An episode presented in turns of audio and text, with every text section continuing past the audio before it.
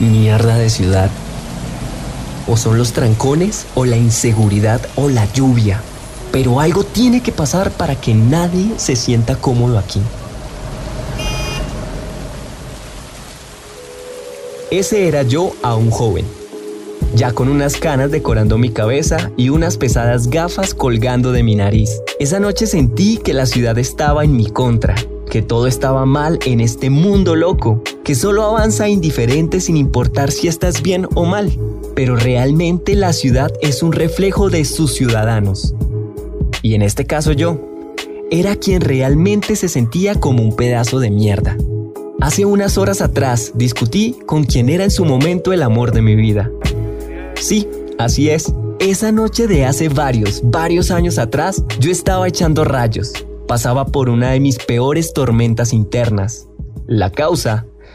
Mmm, ¿Qué les puedo decir? Mi inmadurez, mi inseguridad, mi corazón roto y yo.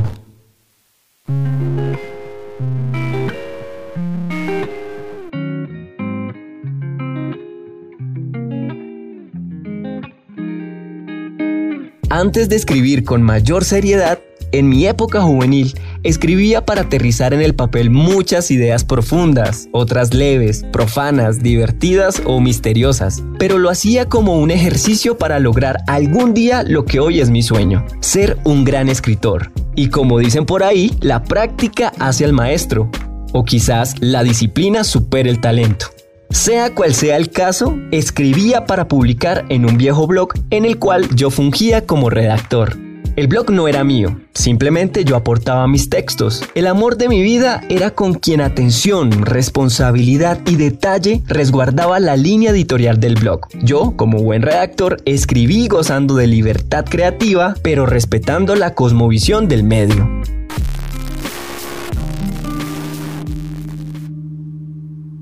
Aquí debo abrirme un poco más y poner en contexto. El amor de mi vida y yo habíamos decidido poner fin a nuestra relación e intentar ser amigos. Sí, esa casi utópica idea de ser amigos con quien antes quería hacerlo todo es un asunto que demanda de muchos huevos o de mucha inocencia, pues creer que las viejas memorias no harán presencia para omitir que ya se conocen los labios y limitarse a estrechar las manos o rozar las mejillas y si hay suerte, un abrazo.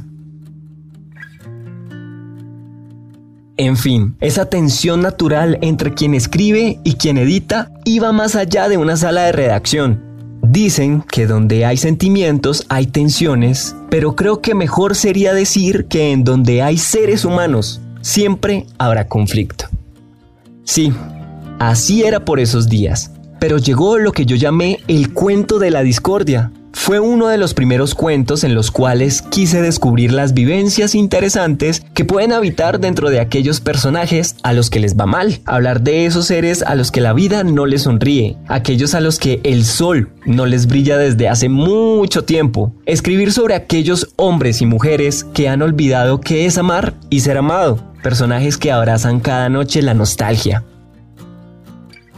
El día que morí era su título, una historia ficticia que me sacó lágrimas reales. Texto finalizado.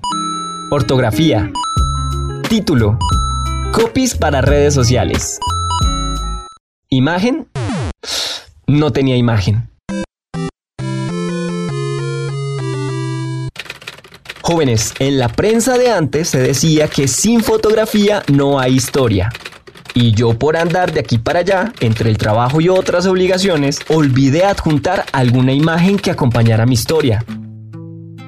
Aquella situación llevó a que quien fuera el amor de mi vida me llamara la atención y me dijera en pocas palabras que he olvidado los compromisos del blog. Cada texto debe llevar imagen y cada imagen la debe proponer su redactor. Pues bueno, en mi inmadurez y siendo visitado por las viejas memorias de aquellos días donde de la boca solo se recitaba amor y se bailaba el son de la felicidad, choqué contra un trato frío y distante, bien justificado, pues no éramos una pareja hablando, sino colegas que trabajaban en un medio de comunicación.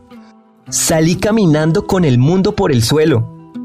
Discutí sin argumentos, pero con muchos sentimientos. Y ya sabemos, donde hay sentimientos, hay tensiones. Caminé un rato, hasta donde la sensación de seguridad me dejó. Me subí a un transmilenio odiando a toda la ciudad, odiando el amor, odiándome a mí mismo. De la nada, comienza a llover. Mierda de ciudad. O son los trancones, o la inseguridad, o la lluvia. Pero algo tiene que pasar para que nadie se sienta cómodo aquí.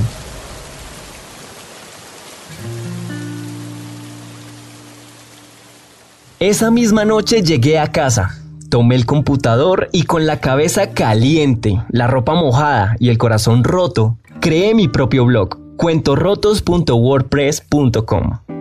Desde ahora en adelante seré yo quien escriba, edite y juzgue mi propio trabajo. Pensé en ese momento.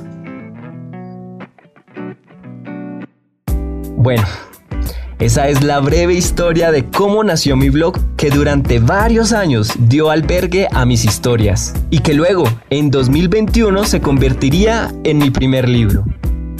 Sí, también es una historia de desamor y quizás hasta de superación, pero mejor digamos que es la historia de cómo a veces el dolor se convierte en el combustible necesario para avanzar y no quedarse lamentando en el mismo punto.